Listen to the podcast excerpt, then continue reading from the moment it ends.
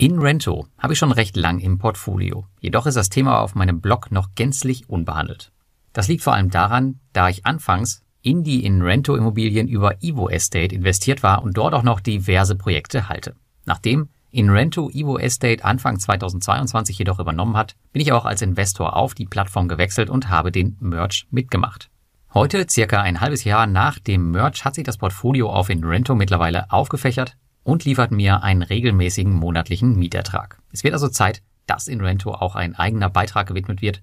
Daher schauen wir uns heute mein Portfolio, die bisherigen Ergebnisse und einige Besonderheiten mal ein bisschen genauer an. Falls du noch gar nicht weißt, worum es bei InRento geht, findest du die wichtigsten Dinge in meiner Anleitung auf dem Blog. Dafür einfach in der Suchleiste InRento eingeben oder in die Sektion P2P Tutorials gehen. Immobilien faszinieren große wie kleine Investoren und so natürlich auch mich. Dass ich niemals im Leben eine Immobilie zum Eigenbedarf haben wollte, das stand schon relativ lange fest. Eine physische Mietimmobilie als Kapitalanlage schwirrte mir jedoch immer wieder im Kopf herum. Es gab aber zu jedem Zeitpunkt zwei Probleme an der Sache, die mich massiv gestört haben und bis heute auch stören und weswegen ich mich dagegen entschieden habe. Erstens, ich habe keine Lust, mich um eine Immobilie zu kümmern. Zweitens, ich habe keine Lust auf einen illiquiden Klumpen in meinem Portfolio. Und so habe ich mir andere Wege gesucht, um von Mieten zu profitieren. Rund zehn Prozent meines gesamten heutigen Vermögens stecken in Immobilien, die auch zum Teil vermietet werden und zum größten Teil jederzeit liquidiert werden können. Darunter besitze ich börsennotierte Real Estate Investment Trust Sammelanlagen wie den Aberdeen Premiers Properties Trust, Einzelwerte mit einem großen Portfolio wie Realty Income, P2P-Kredite wie auf Estate Guru und eben jetzt die Mietimmobilien über InRento. Ich hatte schon früher diesen Versuch über eine Plattform mit Reinvest24 gestartet. Leider dauerte die Finanzierung der Projekte jedoch enorm lange und zudem hat sich die Plattform mit der Zeit von Mietimmobilien abgewendet. Aktuell kann man dort nur noch Mietimmobilienanteile auf dem Zweitmarkt erwerben und das machte in Rento ein Stück weit konkurrenzlos. Es ist jedoch ein Missverständnis zu glauben, dass man auf InRento einen Teil einer Immobilie kauft, der dann dir gehört und du anteilig daran die Miete bekommst. Eigentlich ist man auf InRento genauso im Kreditbusiness wie bei Estate Guru oder Reinvest24, jedoch ist der Fokus ein anderer. Auf InRento werden kommerzielle Kredite an Immobilienentwickler vergeben, die oft zur Modernisierung und Wertsteigerung von bereits bestehenden Mietimmobilien genutzt werden. In der Regel gibt es also schon im Vorfeld feste Mietvereinbarungen, eine Wertsteigerung, die uns zugutekommt und auch eine Laufzeit des Kredits. Manchmal werden die Mietzinsen sogar an die Inflation angepasst oder haben eine Timeshare-Funktion. Details dazu gibt es immer sehr ausführlich in jedem Projektsteckbrief.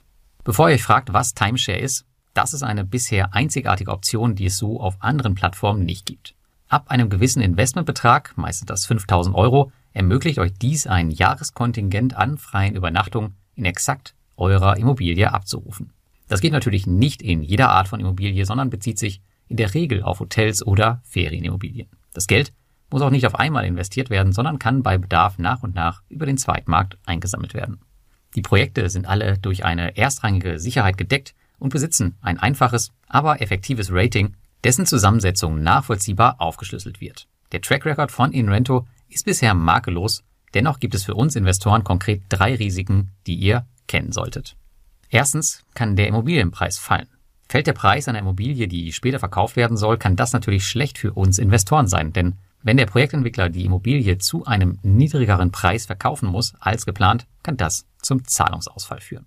Zweitens, die Liquidität des Projektentwicklers. Der Projektentwickler hat eine Kreditvereinbarung mit Inrento, kann er diese aus irgendwelchen Gründen nicht bedienen, fallen auch womöglich die Raten aus. Und drittens, keine Mieteinnahmen.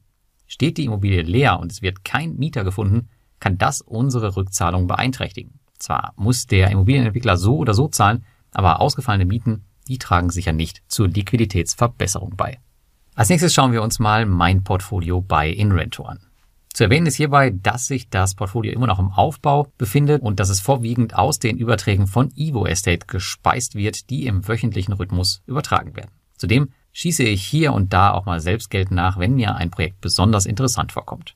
Nach dem Übertrag von Evo Estate soll der Mindestwert des Portfolios bei rund 5.000 bis 6.000 Euro liegen. Bis heute habe ich es geschafft, in 10 Immobilien zu investieren, bei bereits 8 gehen monatliche Zahlungen aus Mieten ein.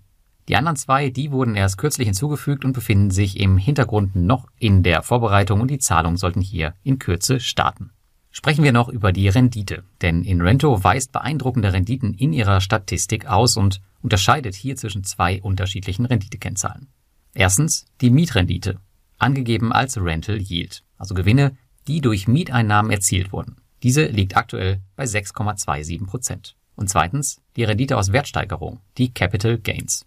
Damit sind Gewinne gemeint, die beim Verkauf der Immobilie entstehen und an denen wir natürlich als Investoren auch beteiligt werden. Diese liegt bei 13,02 Prozent. Diese beiden Zahlen zusammengenommen ergeben laut Inrento-Statistik derzeit einen Return von enormen 20,57 Prozent. Und das mit einer recht konservativen und gut besicherten Anlage. Meine eigene Rendite liegt mittlerweile bei 5,35 Prozent im aktuellen Monat. Portfolio Performance zeigt mir aber noch vom letzten Monat 2,85 Prozent an. Der Unterschied liegt einmal in der zeitlichen Differenz begründet, denn natürlich habe ich jetzt die November-Einnahmen noch nicht eingefügt. Aber Portfolio Performance berechnet auch die Zeit mit ein, in der das Kapital nicht arbeitet und entweder nur herumliegt, weil kein Projekt verfügbar ist oder darauf wartet, dass die Zahlungen starten. Ein ähnliches Thema haben wir aber auch bei anderen Immobilienplattformen. Meine persönliche Gesamtrendite ist zum jetzigen Zeitpunkt also noch nicht aussagekräftig, denn der Account besteht erst seit März diesen Jahres. Erst im April kam die erste Immobilie in mein Portfolio und im Juni flossen die ersten Einnahmen. Um einen einigermaßen fairen Wert zu sehen, muss der Account also noch bis Ende 2023 laufen und dann sollten wir ein besseres Bild haben. Wenn die Ausschüttungen dann jedoch irgendwann kommen, dann tun sie das wie ein Uhrwerk. Man kann die Auszahlungsdaten direkt in der Projektübersicht sehen und wie man es von Mieten gewohnt ist, gehen sie dann exakt um dieses Datum herum ein. Nachdem die ersten Projekte nun finanziert sind, steigen meine Ausschüttungen Monat für Monat an. Jetzt im November wird es einen neuen Höchststand geben und ich erwarte eine weitere monatliche Steigerung durch den Aufbau weiterer Projekte. Zu beachten ist hierbei noch, dass man in Litauen auf die Auszahlung 15% Quellensteuer zahlt, die man auf 10% mit ein paar Dokumenten senken kann. Wie das genau geht, inklusive aller benötigten Dokumente, das ist auch nochmal in meiner Anleitung über Inrento beschrieben. Die Quellensteuer kann dank Doppelbesteuerungsabkommen voll auf die deutsche Kapitalertragssteuer angerechnet werden. Zahlt ihr also 10% bei Inrento, müsst ihr in Deutschland nur noch weitere 15 zahlen und keine 25. Vielleicht noch ein paar Best-Practice-Ansätze aus meiner bisherigen Erfahrung. Die hohe Wartezeit, bis die Projekte in Gang kommen, die externe Zahlungslösung und auch das Investment selbst waren anfangs etwas gewöhnungsbedürftig für mich. Die Geduld hat sich jedoch gelohnt und nun läuft es. Zwei Sachen möchte ich euch aber unbedingt mitgeben. Der erste Punkt ist zum Investment selbst. Invento bietet noch kein Autoinvest an und gerade kleinere Projekte sind manchmal sehr schnell finanziert. Sorgt also dafür, dass immer etwas Geld, und zwar der Mindestbetrag, also mindestens 500 Euro zum Monatsanfang auf eurem Konto liegen, damit ihr sofort zuschlagen könnt, wenn ein neues Projekt auf die Plattform kommt. Das herumliegende Geld mindert zwar etwas eure Rendite, sorgt aber dafür, dass ihr euch nicht ärgert, falls das Investment schnell vergriffen ist. Seid ihr noch kein Inrento-Investor und meldet euch erst jetzt an, dann empfehle ich euch die Zahlungslösung Paysera anstatt das auch zur Verfügung stehende MangoPay, sofern ihr euch als Privatkunde anmeldet. Laut Berichten aus der Community ist Paysera deutlich besser auf Privatkunden ausgelegt als MangoPay, was mir von Inrento auch so bestätigt wurde. Ein vorläufiges Fazit zu Inrento. Die litauische Plattform mit Fokus auf Mietimmobilien ist für mich eine wertvolle Erweiterung für jedes P2P-Portfolio. Nicht nur holt man sich damit eine erhöhte Sicherheit in seine Anlagen, sondern auch einen verlässlichen Monatsausschütter. Der Mindestbetrag von 500 Euro pro Investment erscheint relativ hoch, ist jedoch bei der Art der Investments aus meiner Sicht vollkommen in Ordnung. Denn es ist aufgrund der Sicherheit hier nicht notwendig, in kürzester Zeit ein diversifiziertes Portfolio aufzubauen. Alle Evo Estate Merger haben zudem den Vorteil, dass sie die 100 Euro Mindesteinsatz von Evo Estate mitnehmen.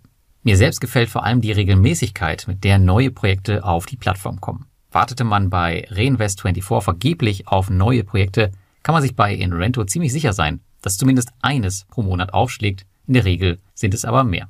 Ich selbst werde Inrento daher spätestens dann mehr priorisieren, wenn sich mein B2B-Portfolio Anteil am Gesamtvermögen wieder etwas stabilisiert hat, womit ich in den nächsten drei bis sechs Monaten rechne. Am Ende die fünf wichtigsten Punkte zusammengefasst. Erstens, Inrento bietet erstrangig besicherte Mietimmobilien an, die sowohl von Mieteinnahmen als auch Wertsteigerungen profitieren. Zweitens, alle Immobilien haben in der Regel bereits bestehende Mietverträge, die langfristig fixiert sind. Drittens, die P2P-Plattform ist von der litauischen Zentralbank reguliert. Viertens, alle Anlegergelder sind nachweislich durch ein eigenes Konto vom Firmenvermögen getrennt. Und fünftens, die Verlässlichkeit der Ausschüttung ist extrem hoch. Wenn dir Enrento gefällt, dann gibt es noch 20 Euro Startguthaben bei einem Erstinvestment von 500 Euro. Den Link dazu findest du in den Show Notes. Bedenke jedoch, wie immer ist das Ganze keine Anlageberatung und am Ende triffst du deine eigenen Entscheidungen. Was hältst du von Enrento? Und wäre ein Investment für dich hier interessant? Schreib es mir jetzt in die Kommentare unter dem YouTube-Video oder auch dem Blogartikel.